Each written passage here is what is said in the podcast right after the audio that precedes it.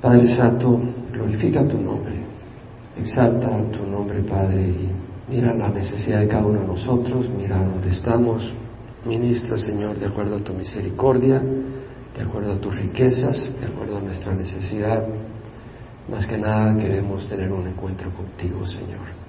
Cada uno donde vengamos, a donde nos lleves, Señor, pero lo más importante es la comunión contigo, Padre. Te damos gracias porque tú tienes un encuentro con nosotros hoy. Te damos gracias por el gozo que pones en nuestro corazón y sabemos que tú eres fiel y verdadero.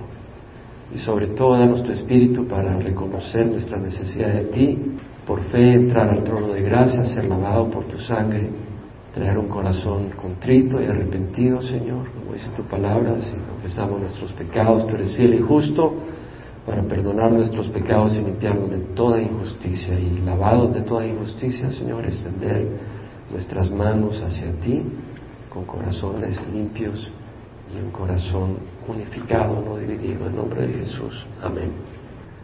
Seguimos con el Salmo 139. Este es un hermoso salmo, como hemos visto, es un salmo de David. David muestra su asombro, su dependencia y confianza en Dios, que nos conoce íntimamente y de hecho está involucrado y es quien nos ha creado desde que estamos en el vientre materno. Y vemos en los primeros seis versículos, lo voy a leer rápidamente, David dice, oh Jehová, tú me has escudriñado y conocido, tú conoces mi sentarme y mi levantarme. El Señor nos conoce, conoce nuestras obras, nuestras acciones, lo que está detrás de nuestras acciones, desde lejos comprendes mis pensamientos, tú escudriñas mi senda y mi descanso, conoces bien todos mis caminos, Dios conoce nuestro camino, el que tomamos, por dónde lleva y a dónde lleva.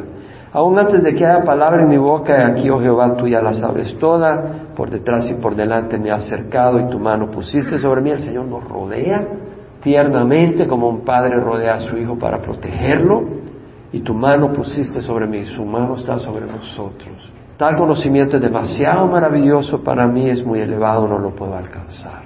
David expresa su asombro. Luego versículo 7 al 12 habla de que es imposible huir de la presencia de Dios. ¿Y quién quiere huir de la presencia de Dios? Si le conocemos no queremos huir.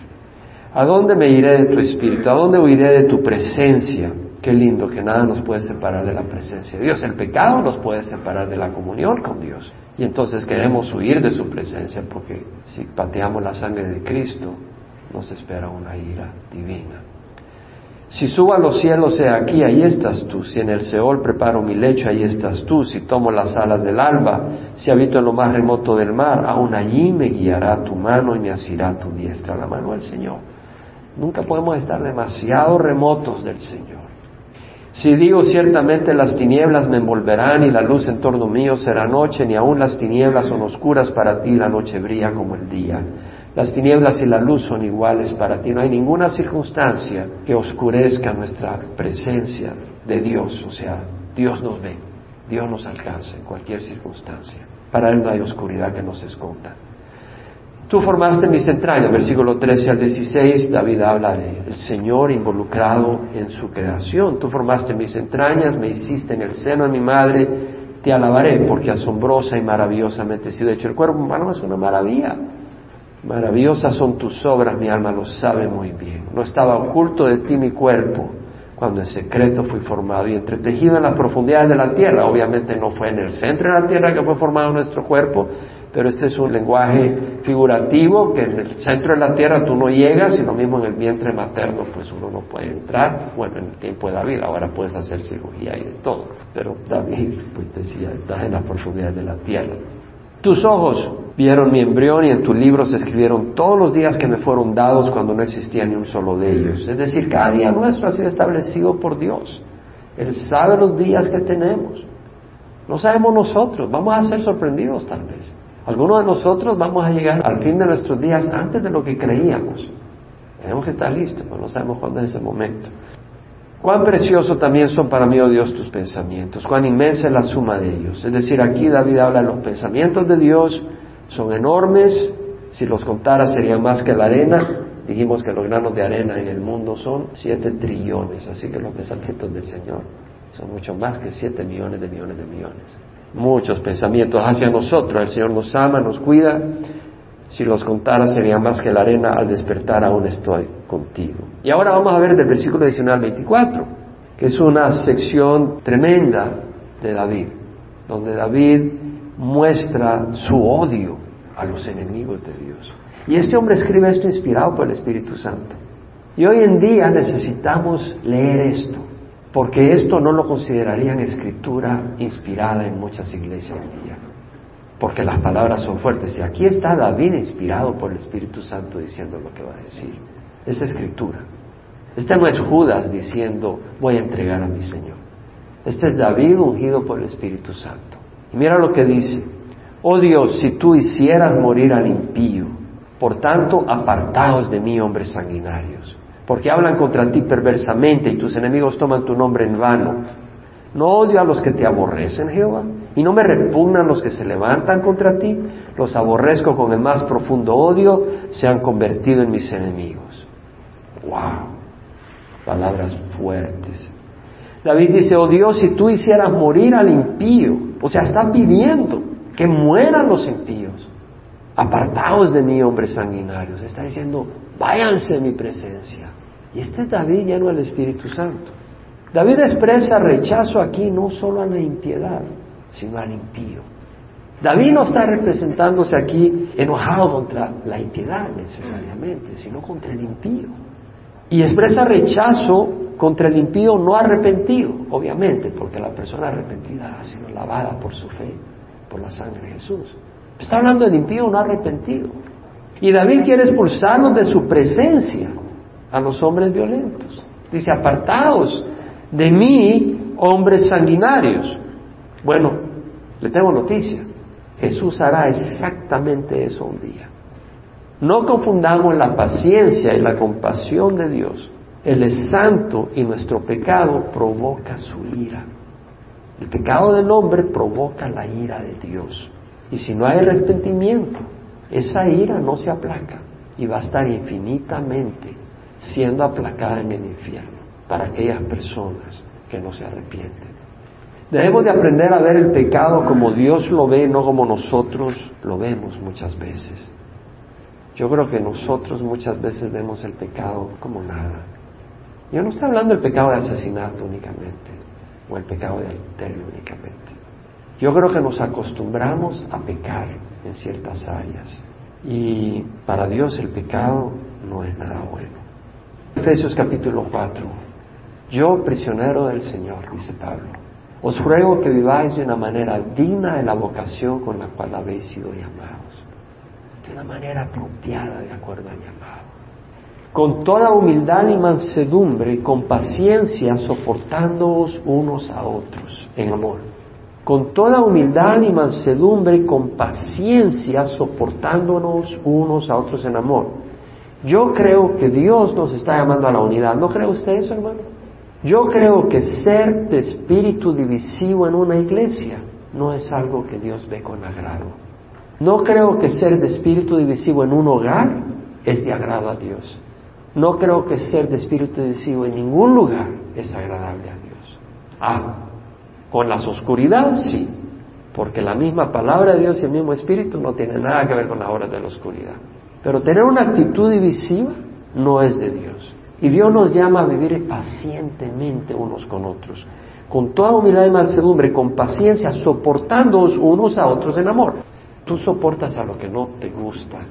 Y lo que está diciendo Pablo es de que hay caracteres dentro de nosotros mismos, actitudes, situaciones, imperfecciones, y tenemos que soportarnos unos a otros. Y luego dice, esforzándonos por preservar la unidad del Espíritu en el vínculo de la paz. Tenemos que esforzarnos por mantener la paz y la unidad. Pablo nos habla de vivir de una manera digna. Cristo mismo nos llama a vivir de una manera digna. ¿Cómo se llama eso? De una manera digna. ¿Vivir cómo? En santidad. Vivir apartado para el Señor. En la manera de actuar, de pensar, de obrar. Hebreos 12, 14, 17. ¿Qué dice el autor? Buscar la paz con todos buscar la paz con todos. Cristo quiere que tengamos paz, que busquemos paz unos con otros, que no nos estemos peleando por cualquier cosa. El Señor nos dice eso. Hebreos 12, 14, buscar la paz con todos. Buscarla porque hay que hacer un esfuerzo. Tú no tienes que buscar lo que está ahí en abundancia, ¿cierto? ¿Tienes que buscar el dinero? Sí. Tienes que ver cómo le haces para buscar el dinero. Buscar la paz, hay que hacer un esfuerzo. Cuando tú te levantas, hay que buscar la paz desde que te levantas. ¿No crees? Nuestra tendencia natural es conflictiva. ¿Por qué? Porque somos egoístas. Somos egocéntricos. Cuando te reúnes con alguien, si te empiezas a conocer a alguien, lo primero que haces es hablar de ti. No oír a que el otro te cuente de eso. No, es nuestra actitud. Y eso trae conflicto. Buscar la paz con todos. Y la santidad, sin la cual nadie verá a Dios. La santidad, es decir, caminar rectamente. Está en el Nuevo Testamento. Estamos en el Evangelio de Gracia. Pero dentro de ese Evangelio de Gracia, el Señor nos dice, te doy la gracia para que puedas caminar en santidad. O sí, a veces fallamos y tropezamos. Yo no dije que no vas a tropezar, pero te levantas. Se trata de caminar. La persona que camina tropieza, pero la persona que está tirada en el suelo no tropieza, ¿cierto? Porque está en el suelo. La persona que camina es la que tropieza, pero se levanta. El justo cae siete veces y siete veces lo levanta el Señor. Mirad bien de que nadie deje de alcanzar la gracia de Dios, de que ninguna raíz de amargura brotando causa dificultades y por ella muchos sean contaminados. Hermanos, tenemos que cuidarnos de no abrigar amargura en el corazón. Tenemos que cuidarnos de no abrigar amargura en el corazón. Empieza en los hogares, donde se empieza a abrigar amargura. Y sabes qué? Esa amargura destruye los hogares. Y hay personas que destruyen sus hogares por la amargura y luego vienen a la iglesia a destruir la iglesia con su amargura. Tenemos que tener cuidado, porque la amargura, mira lo que dice el Señor, de que ninguna raíz de amargura brotando cause dificultades y por ella muchos se han contaminado, son muchos los que se contaminan. Tenemos que tener cuidado, tenemos tendencia, ¿no? A amargarnos, tenemos que buscar siempre la sanidad del Señor, que nos lave el Señor. Y de que no haya ninguna persona inmoral ni profana, es decir, mundana, como Esaú que vendió su primogenitura por una comida. Porque sabéis que aún después, cuando quiso heredar la bendición, fue rechazado, pues no hay ocasión para el arrepentimiento, aunque la buscó con lágrimas. Es decir, tenemos que cuidarnos, hermanos, de por un rato de placer, por alguna ambición, no comprometamos lo que Dios tiene para nosotros. Y cedemos lo que Dios nos quiere dar por algo temporal.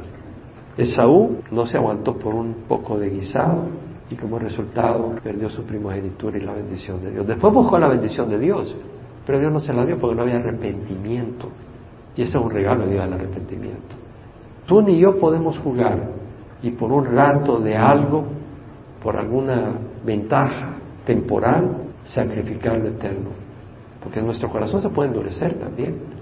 ¿Y quién garantiza que no nos va a dar arrepentimiento? No juguemos con eso.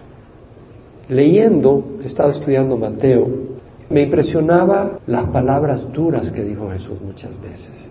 Pero no las digo porque Él sea duro, sino porque Él nos ama. Pero yo creo que a veces podemos suavizar y no darle seria atención a lo que el Señor nos dice. En Mateo 25 leemos cuando Jesús regrese a reinar para el milenio. Esto es después del arrebatamiento. Y Jesús dice, versículo 31, cuando el Hijo del Hombre venga en su gloria y todos los ángeles con él, entonces se sentará en el trono de su gloria. Y serán reunidas delante de él todas las naciones y separará unos de otros como el pastor separa las ovejas de los cabritos. Y pondrá las ovejas a su derecha y los cabritos a su izquierda.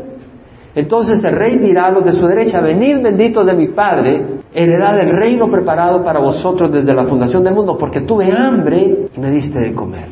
Tuve sed y me diste de beber. Fui forastero y me recibiste. Estuve desnudo y me vestisteis. Estuve enfermo y me visitasteis en la cárcel y veniste a mí. Entonces los justos, ¿te das cuenta que los llama justos? Porque estas personas en sus acciones mostraron su justicia. O tú dices, no, yo no cometo adulterio, yo no mato. Mira lo que está hablando acá, no lo que no hace, sino lo que hace. Tuvo compasión del necesitado, tuvo compasión del forastero, tuvo compasión del hambriento, del sediento, del enfermo, del que estaba preso, del que estaba desnudo. Y le dirán, Señor, ¿cuándo te dimos hambriento y te dimos de comer, o sediento y te dimos de beber? ¿Cuándo te dimos forastero y te recibimos? O desnudo y te vestimos. ¿Cuándo te vimos enfermo y en la cárcel y venimos a ti? Respondiendo el rey les dirá, en verdad os digo que en cuanto lo hiciste a uno de estos hermanos míos, a uno de los más pequeños, a mí lo hiciste. Está el Señor remunerando y bendiciendo y honrando a aquellos que lo hicieron a un pequeño, nada importante a los ojos del mundo, pero llegaron y se lo hicieron a alguien que estaba necesitado, no lo pusieron en primera plana en el periódico, nadie sabe, pero tú fuiste y le ayudaste a aquella persona. Esta es la gente que va a estar en la tribulación. Yo espero que no estemos ahí. Pero de todas maneras nos habla del carácter de Cristo y el corazón del Señor. Y vemos que le está diciendo que aún a los más pequeños lo hicieron a Jesús. Pero ahora mira el versículo 41. Entonces dirá los de su izquierda, apartaos de mí, malditos, al fuego eterno que ha sido preparado para el diablo y sus ángeles. ¿Te das cuenta que no les dice, lo siento mucho, yo quisiera que entren al reino de los cielos y me duele mucho que no puedan entrar? Mira cómo les dice el Señor, apartaos de mí, malditos. ¡Wow! Son palabras fuertes. El Señor no le va a decir, yo no sé qué hacer para que entren. No quiero que se queden afuera. No. Les dice, apartaos de mí, malditos, al fuego eterno preparado para el diablo y sus ángeles. Y luego les dice, ¿por qué? Porque tuve hambre y no me diste comer. Wow, ese es el motivo para ir al infierno. Tuve sed y no me diste de beber. Fui forastero y no me recibiste. Estaba desnudo y no me vestiste, enfermo y en la cárcel y no me visitaste. Entonces ellos también responderán, Señor, ¿cuándo te dimos hambriento o sediento? O como forastero, desnudo o enfermo o en la cárcel y no te servimos. Él entonces le responderá diciendo, de verdad os digo que cuando no lo hiciste a uno de los más pequeños de estos, tampoco a mí lo hiciste. Oh Señor, pero era pequeñito esta persona insignificante. No, para mí no era insignificante. Yo di mi vida por él. Son palabras fuertes no solo contra el pecado, sino contra el autor de esos pecados. Y no son los pecados que normalmente se presentan como, oh, el homosexualismo, el adulterio. Estaba hambriento y no me diste comer, cerraste los ojos, sediento y no me diste beber. ¡Wow! En Mateo 7, versículo 21, el Señor dice, no todo el que me dice Señor, Señor entrará en el reino de los cielos, sino el que hace la voluntad de mi Padre que está en los cielos. Y luego dice, muchos me dirán en aquel día, Señor, Señor, ¿No profetizamos en tu nombre? ¿En tu nombre echamos fuera demonios en tu nombre hicimos muchos milagros? Mira lo que le va a decir el Señor. Lo lamento mucho. Me di cuenta que estabas equivocado y quisiera que entraras a reino de los cielos. No. Mira cómo les responde. Jamás os conocí. Apartaos de mí, los que practicáis la iniquidad. Wow. Es cosa seria, hermanos. Todo el Antiguo Testamento se resume en amor. Todo el Nuevo Testamento es un mensaje de amor. Pero no nos podemos olvidar la santidad de Dios. Y no nos podemos olvidar que Dios odia el pecado. Cuando nosotros nos alineamos en el pecado, cuidado, estamos en una posición bien complicada. Venimos muchos de nosotros de la tradición donde no conocemos la gracia y es un concepto que es muy difícil de entender y siempre estamos bajo la ley. Eso es una maldición, ya lo estudiamos en Gálatas. Estamos bajo la gracia. Pero tengamos cuidado de creer que porque estamos bajo la gracia podemos vivir en pecado. Y debemos de examinar nuestro corazón y ver cómo estamos. Porque el pecado no le agrada a Dios. En Apocalipsis 21, versículo 6, leemos, me dijo, hecho está yo soy el alfa y la omega, el principio y el fin. Al que tiene sed, yo le daré gratuitamente de la fuente del agua de la vida. Tienes sed, el Señor te va a satisfacer. Eso es mejor que lo que el mundo va a dar. Aunque lo que el mundo da puede entretenerte y agradarte un rato, pero no satisface el corazón. Y luego dice, el vencedor heredará estas cosas y yo seré su Dios y él será mi hijo. Pero, mira luego qué palabras usa el Señor. Los cobardes. Esa no es una palabra suave. Está diciendo el Señor, aquel que no me confiesa delante de los hombres es un cobarde. O en la iglesia somos grandes santos y fuera nos acobardamos. Y en el closet somos demonios. Los cobardes, los incrédulos, los abominables, los asesinos, los inmorables, los hechiceros, los idólatras y todos los mentirosos tendrán su herencia en el lago que arde con fuego y azufre, que es la muerte segunda.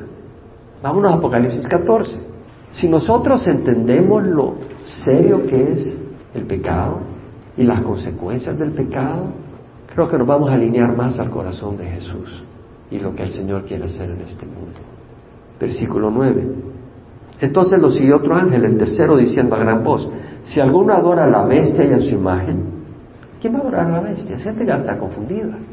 Van a creer en el anticristo. ¿Y acaso no viene como un ángel de luz? Y va a pedir adoración. Y si no lo adoras, te cortan la cabeza. Vas a tener que recibir una marca en la mano en la frente. Dice, bueno, yo quiero vivir en paz, yo quiero vivir con mi familia, ni modo no ponemos la marca en la mano. Pues a la hora de las horas, ¿verdad? No quieres que maten a tus hijos, que te maten a ti. Mira qué va a pasar. Mira cuál es la perspectiva de Dios. Lo siguió otro ángel, el tercero, diciendo a gran voz, si alguno adora a la bestia y a su imagen y recibe una marca en su frente o en su mano, él también beberá del vino del furor de Dios. Ese furor no es contra el pecado, ese furor es contra el pecador. ¿Te das cuenta?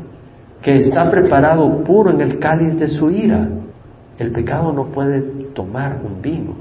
Es el pecador el que toma el vino de la ira. Y será atormentado con fuego y azufre delante de los santos ángeles en presencia del Cordero.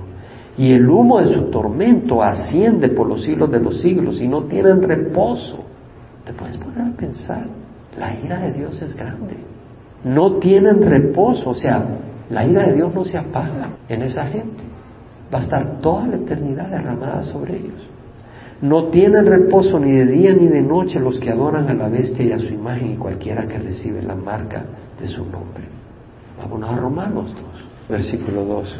Sabemos que el juicio de Dios justamente cae sobre los que practican tales cosas. Si piensas esto, hombre, tú que condenas a los que practican tales cosas y haces lo mismo, que escaparás al juicio de Dios o tienes en poco la riqueza de su bondad, tolerancia y paciencia, ignorando que la bondad de Dios te guía al arrepentimiento. Mas por causa de tu terquedad y de tu corazón no arrepentido, estás, ¿qué dice? Acumulando ira. ¿Qué quiere decir acumular? Ir añadiendo. ¿Qué quiere decir añadir? Que hoy hay un poco de ira. Sigues mañana cabeza dura, mañana un poco más de ira. Y vas añadiendo en el día de la ira y de la revelación del justo juicio de Dios, el cual pagará cada uno conforme a sus obras. Dios ama al mundo, de tal manera amó Dios al mundo que dio a su Hijo unigénito, para que el que crea en Él no se pierda, mas tenga vida eterna. Pero mientras el hombre no se arrepiente, la ira de Dios se está acumulando contra esa gente. Yo no puedo explicar eso, pero lo veo claramente en la Escritura. No es solo contra el pecado, es contra el pecador. Dios ama al pecador y a la vez la ira de Dios está contra el pecador. Y el pecador que no se arrepiente y no busca la gracia de Dios, esa ira está por caerle de un momento a otro. No es broma. Salmo 139, 20. Porque hablan contra ti perversamente y tus enemigos toman tu nombre en vano. Hablan contra ti perversamente. Hay hombres hoy en día que hablan contra Dios perversamente y claramente. Richard Dawkins, por ejemplo, este ateo evolucionista contra los cristianos y contra Dios. Burlándose pregunta, ¿quién creó a Dios? Bueno, le contestó John Lennon, bueno, ¿y tú qué eres? ¿Resultado del universo? Sí. ¿Y quién creó a tu creador? Pues no tiene respuesta.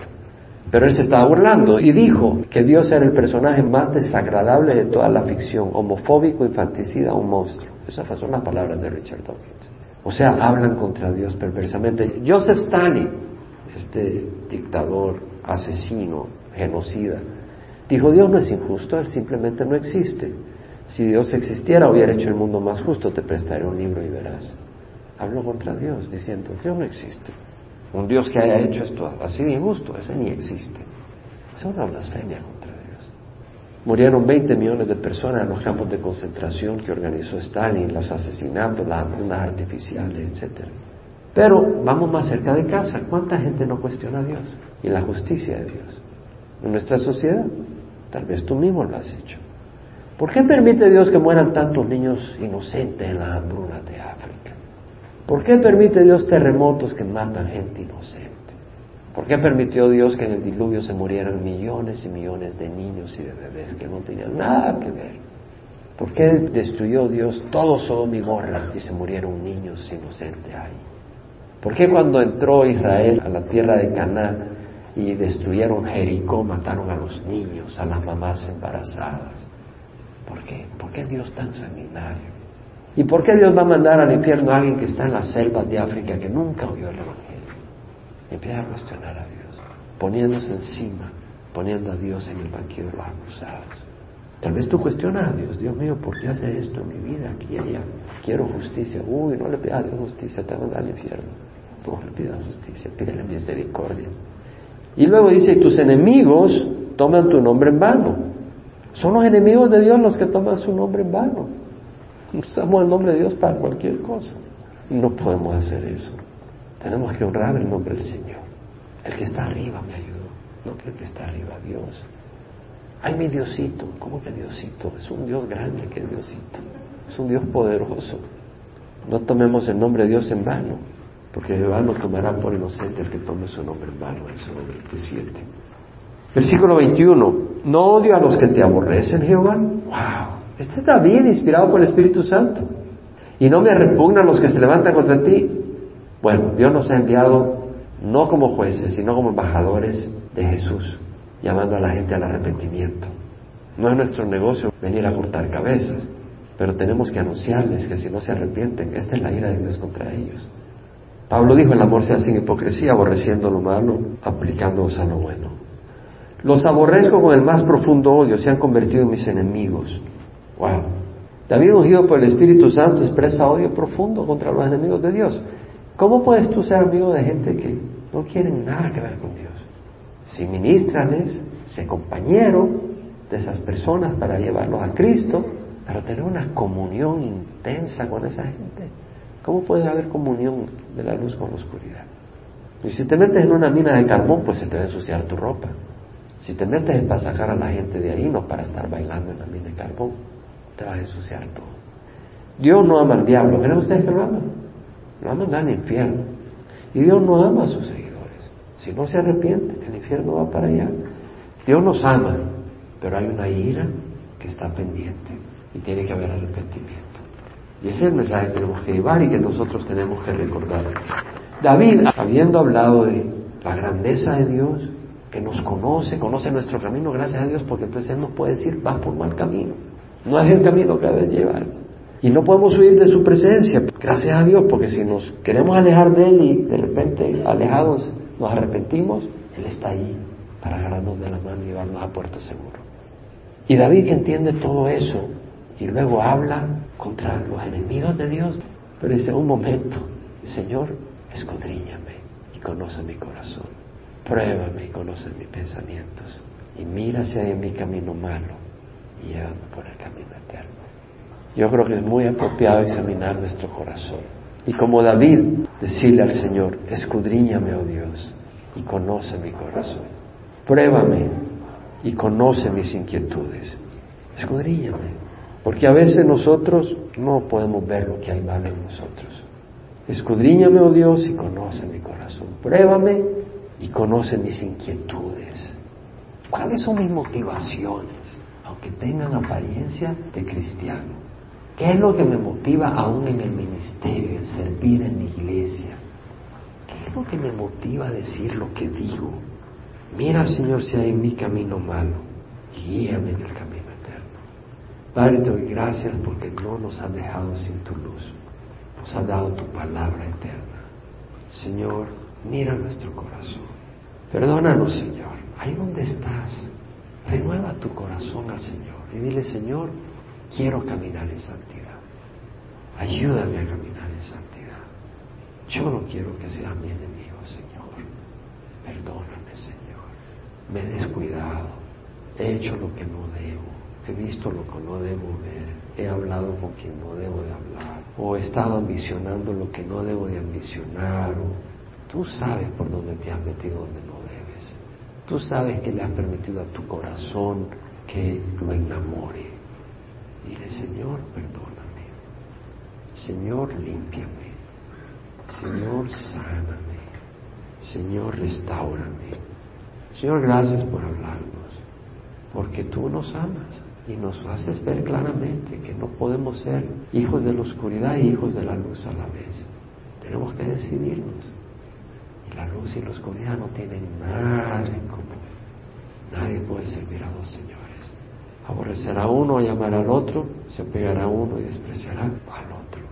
No podemos servir a dos señores. Gracias Señor por tu gracia, por tu amor y tu perdón. Y ayúdanos a caminar rectamente de ahora hasta cuando vengas por nosotros. En nombre de Jesús. Amén.